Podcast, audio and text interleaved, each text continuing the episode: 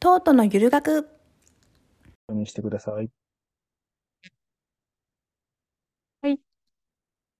こんにちは、トートのゆる学です。えっと、本日はゲストの方をお迎えして、企画をやっていこうと思います。えーっと、私の自己紹介は、い、いっか。えっと、ゲストのナズグルさんです。自己紹介をどうぞ。はい、えーこんにちは、ナズグルです。ポッドキャストですと、えー一人語りのメロンパンテオンと、あと、シュウさんとシュラさんとやらせてもらっているシュラシュシュシュなどやらせてもらってます。今日はよろしくお願いします。よろしくお願いします。えっと、とりあえず企画の説明をしますとですね、はい。えっと、ナズグルさんがとんでもない早口だということで、あ、それは私の感想ですけど、あの、とんでもない早口で聞き取れないからスペースとかで喋ってると、だから、あの、私ゆっくり喋るのが得意、得意っていうか、うんゆっくり喋るのが褒められたことがあるんですよね、前に、はい。ポッドキャストのエピソードで。なので、ナサムルさんに自然に話してもらって、私も自然にゆっくり話すと、はい会話は成立するのかっていうのと、私がナズグルさんの言ってることを理解できるのかっていうのを実験してみたくて、来てもらいました。ゲストに。はい、はい、はい。運転ナイトスクープの企画みたいな感じですね。そうなんですか。私、探偵ナイトスクープ、実は見たことないんですよね。え大阪？あの、関西人ではあるんですけど、見たことなくて、おー後々そのネット上でこう話題になってるもので、なんか、切り抜きみたいな短い動画で見るみたいな感じなので、、なるほど。全然知らないんですよね。ああ。しかしあれですね、あの、あんまりここ掘り下げてもしゃあないですね。そうですか？いますか？はい。え、えでえ、もうこれ開始してるんですか？その、企画の趣旨あ、開始してますよ。ナズグルさん、してんだ。ああじゃあ僕は、はいはい。今日のお昼ご飯何食べましたか？今日のお昼ご飯はね、ええっとですね、唐揚げくん食べました。あの、おにぎりをいくつ持ってったんで、唐揚げくん食べたんですよね。唐揚げくん何がいいかっていうと、あの、運転中でも食べれるんですよね。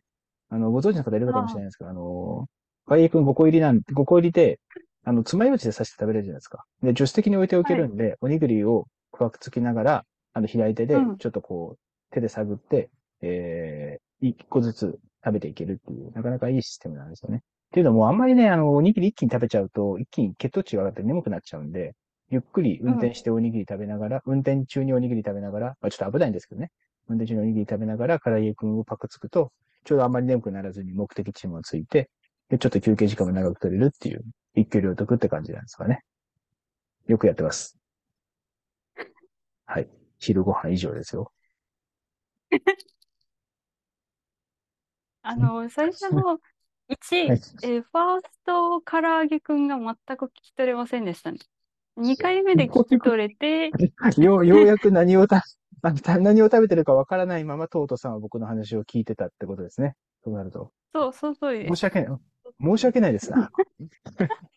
え、と、トートさんは何を食べたんですか？お昼ご飯。今日のお昼ご飯は、何食べたっけな？何食べたっけな？質問しておいて。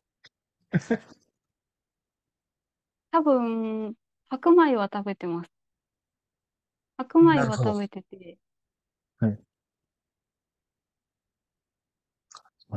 て、何食べたっけなうん味噌汁は食べてないです。味噌汁は多分、うん、食べてないものを全部リストアップしていきましょうかね、じゃあ、これから。唐揚げくんは食べてないですね。うん、食べてないです。唐揚げが食べてないですね。あーハンバーグも食べてないんですね。食べてないですね。カレー、カレーでもないですね、じゃあ。カレーでもないです。うんなるほど。この方式やめません。思い出す隙がない。えーっと、何食べたっお昼ご飯の前後何したかとか覚えてらっしゃいますか？それだと。そんなこと全然覚えてませんね。あ、でも、昼ご。飯の後に、あはい。のーおやつに食べたいなと思って、マクドナルドの、あの。三角チョ。コパイを買いに行って食べたことは覚えてます。おーおーおーなるほど。じゃあ、もしかしたらお昼ご飯が三角、三角チョコパイだったんじゃないですか？食べてなくて。そうですね。主役はそっちでした。主役がそっちだったね。ああ、かわいそうなうん。白米ですね。白米と三角チョコパイを一緒に食べたってことはないんですね。一応確認ですけど。それは、あの、天下の関西人といえどもないですね。なるほどね。あの、炭水化物に炭水化物を合わせがちな、お好み焼きとご飯を食べがちな、関西人でうん。もないです。ないですね。それありえないですね。そうですね。はいはいはい。実際、お好おみ焼。きは、あの、なんだっけ？ソースかけなくても白米で食べれます。おー、さすが、さすがエリート。えうちの母親も関西、あ、関西というか、おお大阪出身なんですよね、実は。うーん。そう。だから、あの、そんなになかったけど、お好み焼きと白米を食べる習慣は、そこそこありましたね。うちでもお好えみ焼きよく作っー、てたんで。え、じゃあ、ナトなんかグルさんもそれ大丈夫全然大丈夫。派ですか？全然大丈夫だけど、なんかやっぱりダメな人っていますよね。炭水化物に炭水化物を合わせるみたいなのが。うん。聞きますね。うん、リアルでは会ったことないけど。本当ですか？僕、同僚がダメで、いつもいじるんですけど、あの、うん。お好み焼きとご飯ダメなんですね。で、ラーメンライスもラーメンチャーハンもダメ。チャーハンセットダメって言って、えー、なんで？うんそれ意味わかんないですよね。別に、チャー。ハンはもう、チャーハンもおかずじゃないかって言ったら、いや、米だろうって言われても、米だけどもっていうね。めっちゃ味ついてるじゃないですか、チャーハン。そうそうそう。だから、な、なんなんだろう。で、あとね、なんか、これ勝手なイメージなんですけど、あの、うん。ご飯と炭水、他の炭水化物、一緒にダメな人は、ご飯とおでんもダメです。ああ、それはダメでし。ょうね。ああ、なるほどね。あどどうなのかなあ、ご、おでんはおかずじゃないかと思うんですけど、でもそれダメって言ってましたね。ダメだとうん。思いますね。私も食べれるけど、おかずじゃない薄さだなと思いながら食べる時もあります。だしの味付けにもよると思うんですけど、確かにな、なんか、なんかですね、全員がそう主張しないんで、あんまりこうご飯うん。が進むって感じはしないんですけどね。確かに。ただね、うん。その、その人ね、ちょっとね、あの、なんて言うんでしょう、許せんなってことがあって、炭水化物と炭水化物こんだけダメなんですけど、あの、うん。この季節になるとグラコロの CM いるじゃないですか。マックの。ああ、はいはい。うんグラコロの CM を見ると食べたいと思うらしいんですよね。で、はい。考えてほしいんですけど、グラコロってもう全部炭水化物なんですよね。わかります？伝えーっってます？バンズとコロッケバンズとがコロ。炭水化物ってこと？いやいや、それどころじゃないんですよ。ちょっと、あの、いく今からちゃんと早口な話しますね。まず、バどうぞ。ンズは、今おっしゃった通り、パン、パン、ダンスあの炭水化物ですよね。で、コロッうん。ケ揚げてあるパン粉、これもパンからできている当然炭水化物ですよね。で、注目してるとその中身なんですよね。中身、あの、グラタンコロッうん。ケバーガー。マカロニ入ってますよね。うん。マカロニこれ小麦、炭水化物なんですよ。で、ホワイトソース。ホワイトソースは牛乳を小麦粉で伸ばしてるの。これ炭水化物なんですよね。で全部炭水化物なんですよ。炭水化物で作ったコロッケを炭水化物で挟んでるだどころか、その中身の炭水化物の具が入った炭水化物のソースなんでうん。す。全部炭水化物なんですよ。で、うん。彼はあの、ラーメンとチャーハンも一緒に食べれないくせに、グラタンコロッケバーガーを食べたいって言うんですよね。おかしい。俺はちょっと許せない。くせにね。この季節になると大体その話をするんですけど、うん今何回炭水化物って言ったか数えてましたか？数えてません。追うのに一僕生懸。命だったんで数えてません。そうですね。僕も数えてないんで、あの、ぜひね、配信聞いた方は巻き、あの、巻き戻して聞いてほしいと思うんですけども。はい。うん、うん。うん。そうか、グラコロか。グラコロの季いや、グラ。コロはいいだろう、別に。グラコロはいけてだいいだろいや、いやいや。でも、だから炭水化物と炭水化物が絶対に嫌だって言い張ってる彼が、そのうんグラコロはいいっていう、その、なんだろう、信念の問題じゃないんだなって思ったんですね、そこで。信念で天炭水然の化物と炭水化物問題ではないですね。えでもなんか信念っぽく言味の問ってたんで。題ですすね。味の問題なんだ、なんですけど、でもなんか炭水化物と炭水化物はありえないって言ってたんですよ。俺の方がおかしいって言われた。う んなんでなるほどグラコロ、うんそうそう。うんほんじゃあ、おあの、信仰は捨てたのかって話ですよね。うん。そう。だから信仰は捨てたんで話しょうね、きっと。信仰は捨てたんでしょうね。まあ、マックの前ではね、信仰も何も、もろく崩れ去るもんだって話だよね。デブ賞のトートさんが三角チョコパイに取り憑かれるように。そうですね。うん。恐ろしいな、マックって。マック食べてないな、最近。でもマッ買ってないですか？最近。もう全然食べてない。去年の年末食べただけかな。なんかちょっとね、誰かに、うん。そうです。なんか差し入れ持ってくのにマック買ったんで自分も食いたくなって買ったんですけど。うん。なんかね、ごめんなさい。これなんかね、品種化学ね、マックと、ケンタッキーとチキンラーメンって、うん。結構食べるまでがピーク。ってか、食べてから3口目ぐらいまでがピークな感じがするんですよね。わかりません？この感ああ、それはそうでしょうね。そういう食い物ですから。じ。そうそうそう。ジャンクフードって。そう。だけどなんか食べたい時ってなんかめちゃくちゃ食べたいじゃないですか。うん、それはわかります。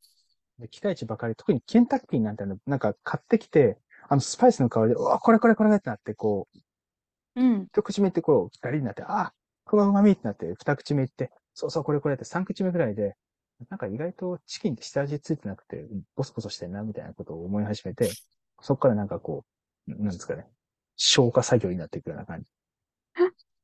うん、わかりやすいのこの感じ。マックのポテトとかもそうですよね。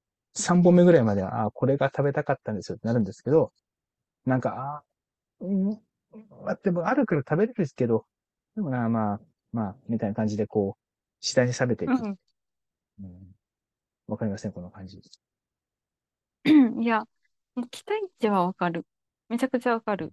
その3口目で期待値がガーンと下がるのはわかりますけど、その後も別に美味しくいただけますね、私は。おいおい美味しいです。美味しいんですけど、なんかその、ラッさがすごい。なんかあんだけこうワクワクして買ったものをなんかこう、淡々と食べる作業に移っちゃうみたいな。ああ、それはわかんないな。わかんないですか？ああ 僕結構ね、ある、あるんで、なんか、だから逆にもうそういうとこ、そういうものを食べなくなっちゃって。食べたくなる時あるんですけど、どうせ食べてもな、どうせあの、最後の方、なんか気まずくなるんだよなっていう、自分で。なんじかすなんか自分が気まずくなるの？自分が気まずくなりますね。うんミックのポテトどういうと調子乗ったことや、そ L れは？あななんで頼んじゃったんだろうなって。なんで俺はポテトを L にしてしまったんだろうってなるんですよね。うん。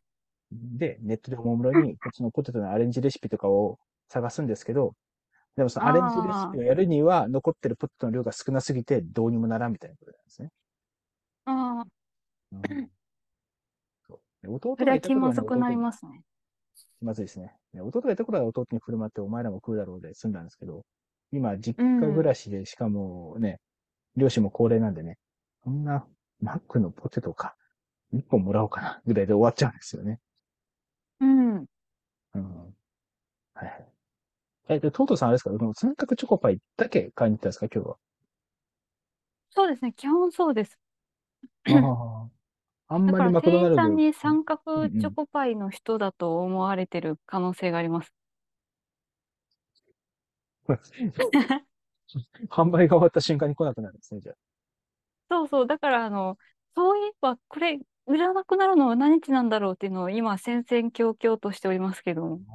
あ。ああ、そっか、そう。発売日はアナウンスされるけど、意外とあれってなんか、いつまでとかって決ま、決まってないというか、売り切ったら終わりって感じなんですかね。ああいう季節限定に。いや、多分決まってると思いますけどね。調べれば出てくると思うけど、または店員さんに聞けばいいと思うけど、やってないですね。なんでちょっと、時間があれなんで、あの、固めの話もしてみたいんですけど、あ、固めの話？えーじゃあ、料理つながりでいきますか。ちょうど料理の話。あのー、オイラブレッドの古田さんご存知ですよね？はい。うん。あの、この間、関西オフ会にも見えてた。うん。はい。彼ね、ちょっとあの、先月ぐらいから、あの、麻婆に取り憑かれてて、へえ。うん。あの、インスタでね、なんか毎日毎日麻婆作ってたんですけど、どういうことかってこの間話を聞いてきたんです。あの、店舗行ったんで話聞いてきたんですけど、で、話を聞いたら、えーっとですね、店舗行きましたよ、どっちか。ね、あの、ん差し入れ、お土産として買ってくる。まあ、まあ、それは置いといて、で、ふあのー、大田さんと話したんですけど、どういうことかっていうと、うんえっ、と、11種類レシピ集めたと。ネットを探って、あの、一番最初に日本に麻婆豆腐を紹介した陳健民さんのレシピから始まって、時代を追うごとにいろんなレシピが、あの、出てくるんで、それを全部集めて作ってみたと。で、うん基本麻婆豆腐なんですけど、古田さんが、えー、おいでさんが、おいでさんが作りたかったのは、麻婆茄子なんですよね。だけど、まあ、レシピは基本的に麻婆豆腐の方が多いんで、それを全部参考にして作って、いろいろ比べてみたんで、すごい面白かったのが、やっぱりね、最初の、チンケンミンさんのやつってめちゃくちゃシンプルで、あの、うん量とかもパキッパキッパキって、あの、わかりやすい数字になってますし、あの、材料もそんな多くないんですよね。本当にベーシックな麻婆豆腐って感じ。ただ、結構、あの、辛めなんですよね。だけど、そこで時代を経るごとに、その、例えば、あの、これ、古田、えー、大枝さん言ってたんですけど、とにかくね、あのどういう意図で作ったか、そのレシピでどういう意図が込められてるか分かるようになってきたと。例えば、その家で作りやすいように、簡単に簡略されてたりとうんうんうんか、うん。あとはその、辛みが少ないから子供で食べれるようにとか、逆にめちゃくちゃ辛くてあの、本格派みたいな感じで、あの、仕上げたやつとかっていうのが分かるようになってきたと。でもこれってやっぱり作って、あの、見るだけでは分かんなかったけど、作っていくうちにそういうのが分かってきたというふうに言ってて、いや、そっか、うんあの、あれだけで腕持ってる人でもそういうふうに実践しないと分からないことって結構あると思うし、って話だったんですけど、そこからもう一つ発展して、レシピってなんだろうって話になったんですよね。ほうほう。どうかというと、あの、料理研究家の土井善晴さんってご存知ですかねああ、名前は知ってます。です。あの、大泉洋はよくね、水曜どうでしょうモノマネやった土井善晴さんなんですけど、その人がね、ちょっとね、なんかツイッターで燃えたわけじゃないですけど、噛みつかれてて、えーうんどういうふうに噛みつかれたかというと、あの、土井善晴さんがタンドリーチキンのレシピを、あの、なんですかね、まあ公開してたんですよね。で、うんタンドリーチキンってどういうものかっていうと、あの、ご存知の方いるかもしれない、あの、いらっしゃるかもしれないですが、あの、インドの釜あの、でっかい釜のタンドールってやつで焼いてたのタンドリーチキン、タンドリーチキンって言うんですけど、日本の場合はうん結構なんかインド風の味付けして、で、なんかヨーグルトに漬け込んだ肉を焼いたやつをもうなんかタンドリーチキンと呼んでるような風潮があって、で、土井善晴さんのレシピもそれを踏襲して、そういう味付けをしたものをタンドリーチキンとしてあの紹介されてたんですよ。で、それに対して噛みつかれたのが、あの、それってタンドール使ってないからタンドリーチキンって名乗るのおかしいんじゃないかみたいなことを言われてて。で、うんえっ、と、日本人にとってのあの、羽釜羽釜で炊いたお金？ああ、お金じゃない。羽釜で炊いたお米を、えーうん。があるとして、で、あの、海外で炊飯器で炊いたものを羽釜のお米だって出してるのと同じことをあなたはしてるんですよ、みたいなことで噛みつかれてたんですけど、それに対して土井善晴さんは、いや、これは、あの、日本料理でよくある見立てっていうもので、あの、なかなかやっぱり本格の、あの、本場のもの、あの、再現する、あの、調理器具揃えるのは難しいんで、ああくまで味だけでも近づけて、そういうものを紹介してるんですよってことを言ってたんですけど、まあ、どっちの言い分もまあわかんないですけど、まあ、噛みついてる方がちょっとあれですよね。あの、原理主義的というか、うん、そこが関係なくねっていうことなんですけど、まあ、なんかそのうんコミュニケーションの齟齬みたいなのもある、まあ、そういう話だと思うんですよ、結局。でも、僕それで考えたのは、レシピって何だろうなと思うんですよね。今のうん。麻婆豆腐の話も踏まえて、結局なんかその、麻婆豆腐って言われてるもんでも、めちゃくちゃなあのレシピの種類、11種類あって、おそらくあの、うんどれも、あの、そんなに基本から外れたわけじゃないんですよね。僕らがイメージするようなオーソドックスな麻婆豆腐で、例えばあの、カレー麻婆とかそういう感じじゃなくて、あの、真っ黒系の麻婆豆腐とか見たことありますけど、そういう感じでもないんですよね。で基本的な麻婆豆腐でもそんだけレシピがあると。でも、多分僕らは、その、どれが出されても麻婆豆腐だって言うと思うんですよね。だからなんかその、料理を、じゃあこれが、ここまでがこう料理だって、なんかその、切り分ける線みたいなのって何なんだろうなと思ったんですよね。だから、唐揚げとフライドチキンどう分けるかみたいな話とか、あ、境界線の話？境界、そう、境界線の話。うん。だからレシピとか出された料理に対して、結構僕ら、無意識にもあの、パッと認知した瞬間に、これこれこういう料理だって結構同定できると思うんですけど、でも意外となんかその違いとかってめちゃくちゃあるはずなのに、でもなんか、あの、そういうふうに分類して自然と認知してるんだなということを、そのレシピの話とか、今、同様石原さんの、そのツイッターの一幕を見て考えたなっていうね。してないうん。どうでしょう？どうでしょう、うんうん 話多分通じてるっぽいですね、今の感じだと。早口だけど。通じてるっぽいですね。話は、あの、内容はわかりますし、通じてはいますが、あの、リアクションを取る隙がないですね、全然。うん与えてないですからね。与えてないのか。あの、相槌は打てるけど、理解するので大変で、なんかあの、言葉を挟む隙間がないっていう、そういう感じです。なるほど。暴力的ですね、それ考えると。よくないな。よ くないですね。よくないですね、普通に。どう、どうなんでしょう？なんか、せ、ナトルさん生活してて自分が早口で相手がなんか困ってるなみたいなってあるんですか？ありますよ。あ気づいたらあ、あ何もるんだ。なんかずっと話して気づいたら何も響いてないなって感じる瞬間とか、しまったって瞬間はそこそこありますよね。ええそうなんだ。だって、それ多分はこれ誰、どう、どう言ってんのかな？それ、うん、これ、ごご質問、どういうご質問でした？えっと、多分その、響いてないなっていう相手が、あの、うん。聞くの疲れちゃって、ぼーっとしてるだけの可能性もあるなと思って。私みたいなタイプだったら。うんなるほどね。情報量が多くてとか。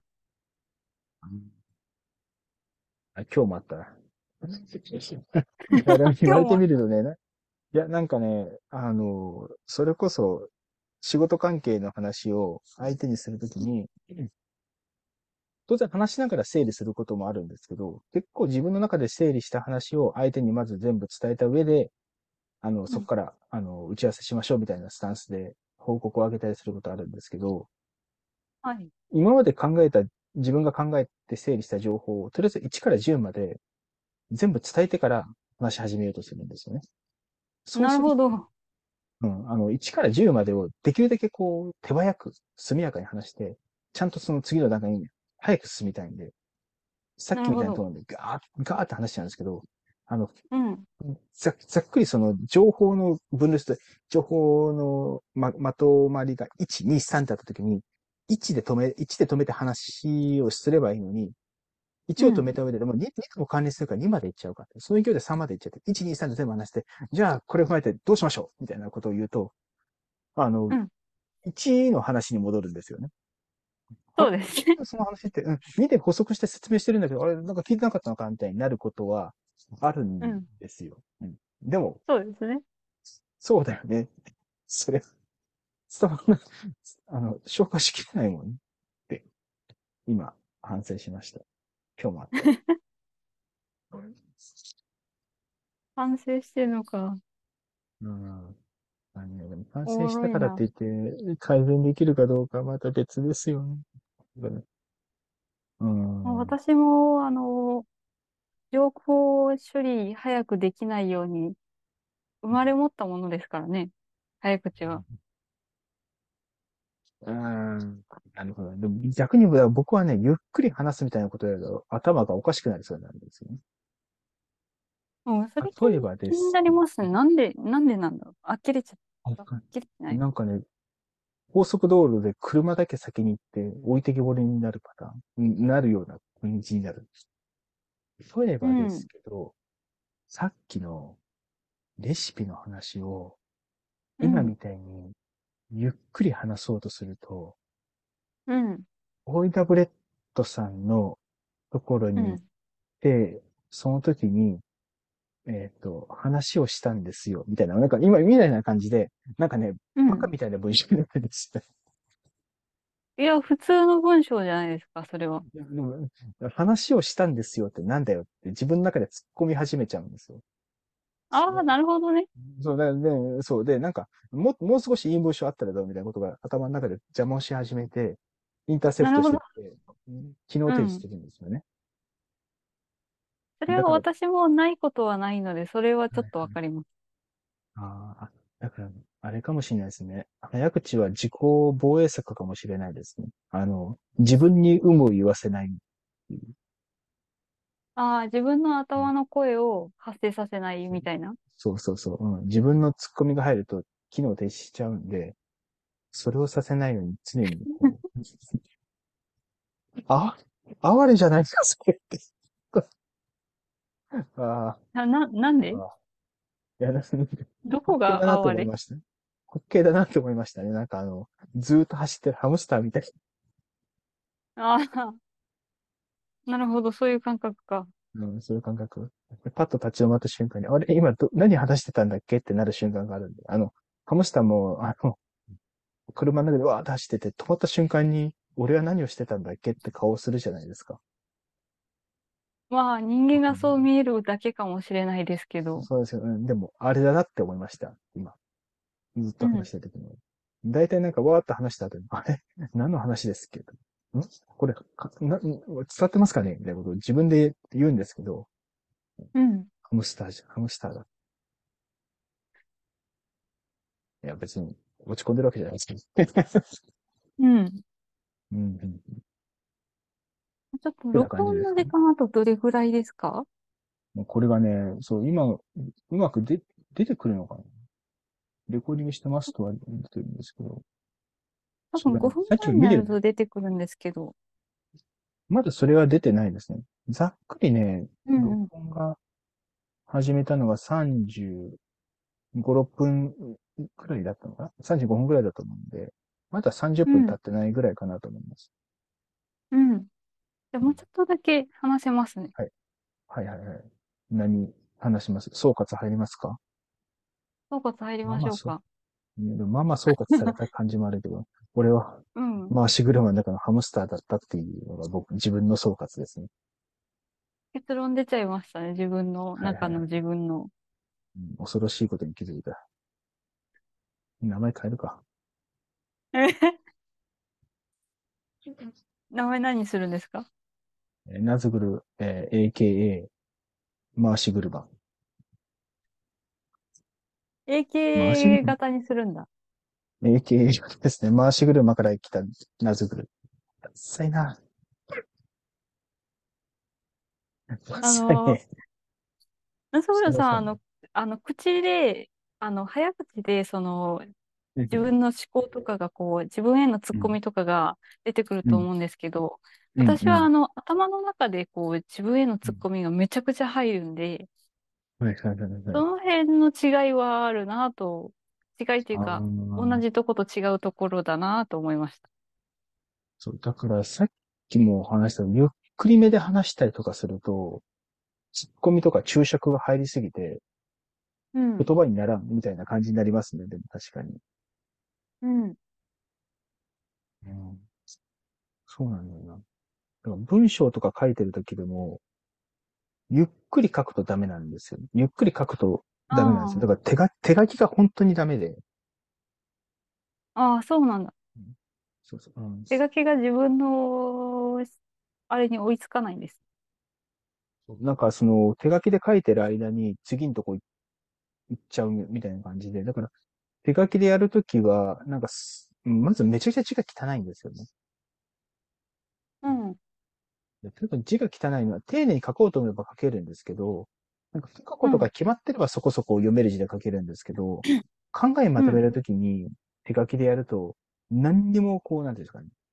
考えにも追いつけないし、字も、わたわたってなく読めないしってなっちゃうんで。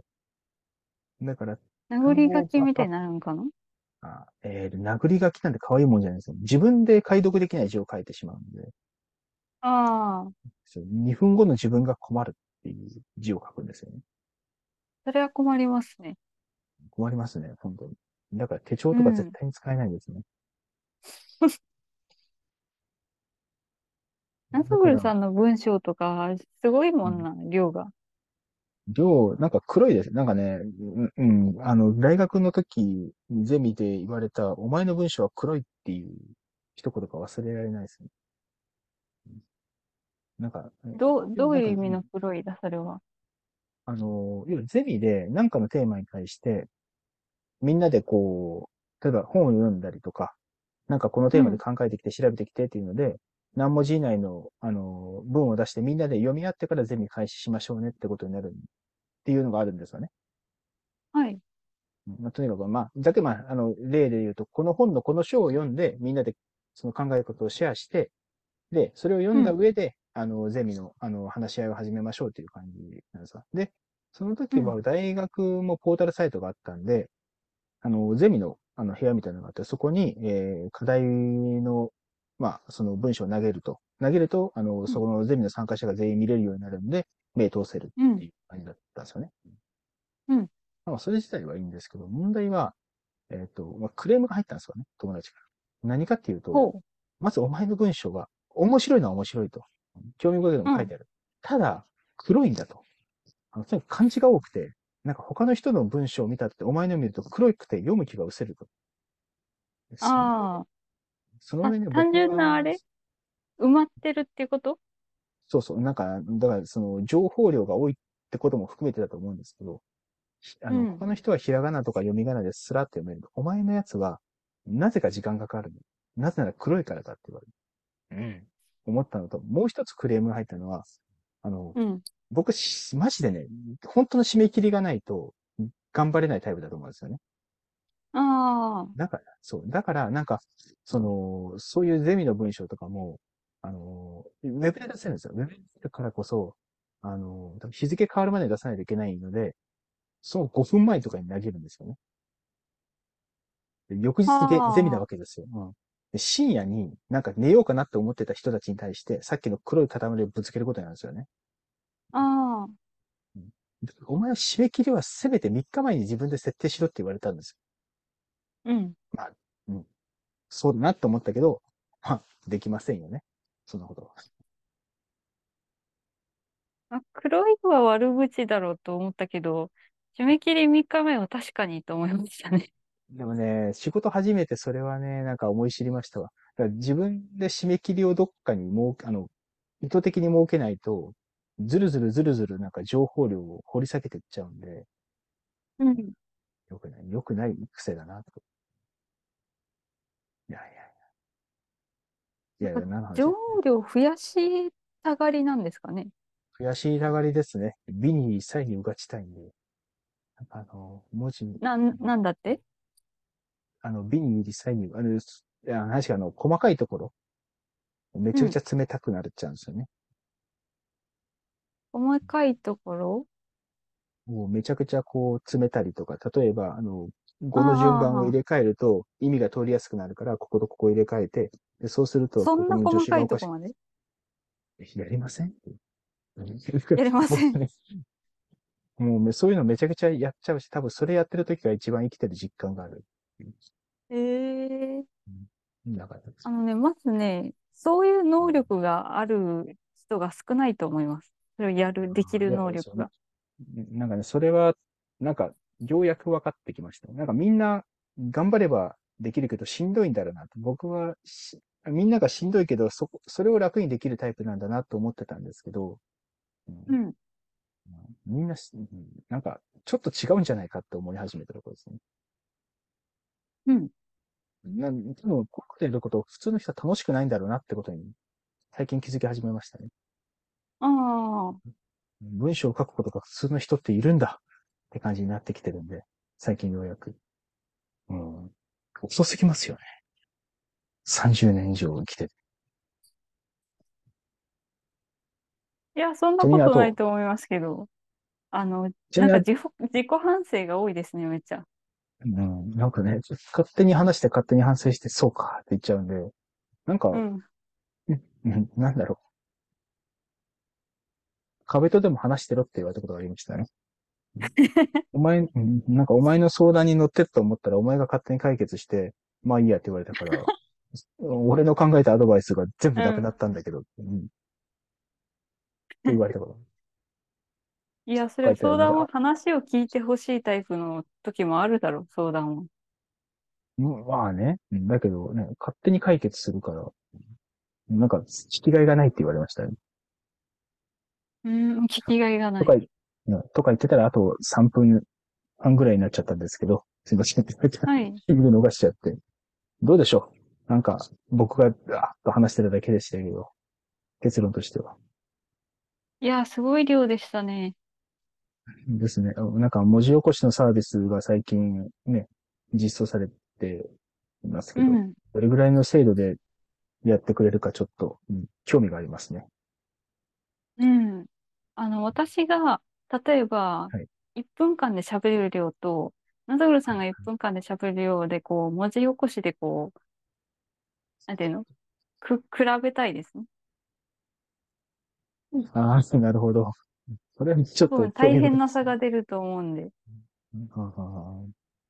ね。しかも、これをスペースの、あの、音質悪いところで話してんだから、それは引き取れないですよって僕も思います。うん。うん。うん。うん？そうですね。聞き取れない時もあります。うん。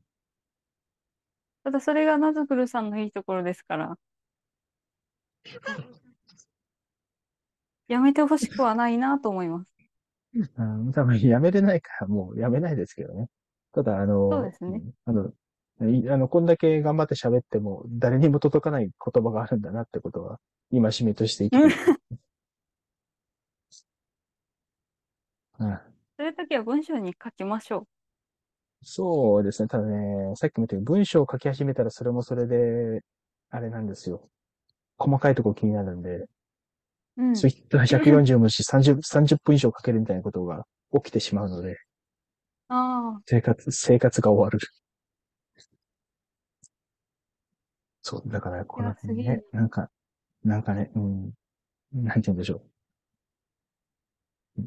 誰か、たまに助けてくれって思う時ありますね。うん。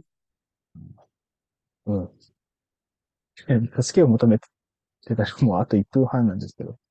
そうそう、まとめ入りますか。はい。はい。まあ、まとめもくそもないですけどね、もう。ナズグルさんがまとめてくれてるんで。ね、話して、なんか自分がハムスターで誰にも届かない言葉を言ってるっていう、アゴリな存在だっていうことだけ皆さん覚えて帰ってくれればいいかなと思います。いいんか、そんな自己紹介で。ええんか。あー今度はどっかでゆっくり話してみようかな。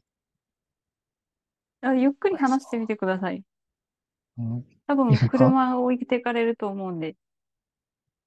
じゃあ、ゆっくり話しながら終わりますか。ああ、えー、頑張ってください。今日、結構仕事で難しい案件があって、どういうことかっていうと、あの、会社で持ってる資料と、うん。実際に現場の出場に合わない数値があったんですね。うん。戦場カメラマンでみたいだな。そんな、そ、だから、彼を憑依合体させれば話せるっていう。うん。これライフハックですね。あの、ゆっくり話したいときは渡部良一さん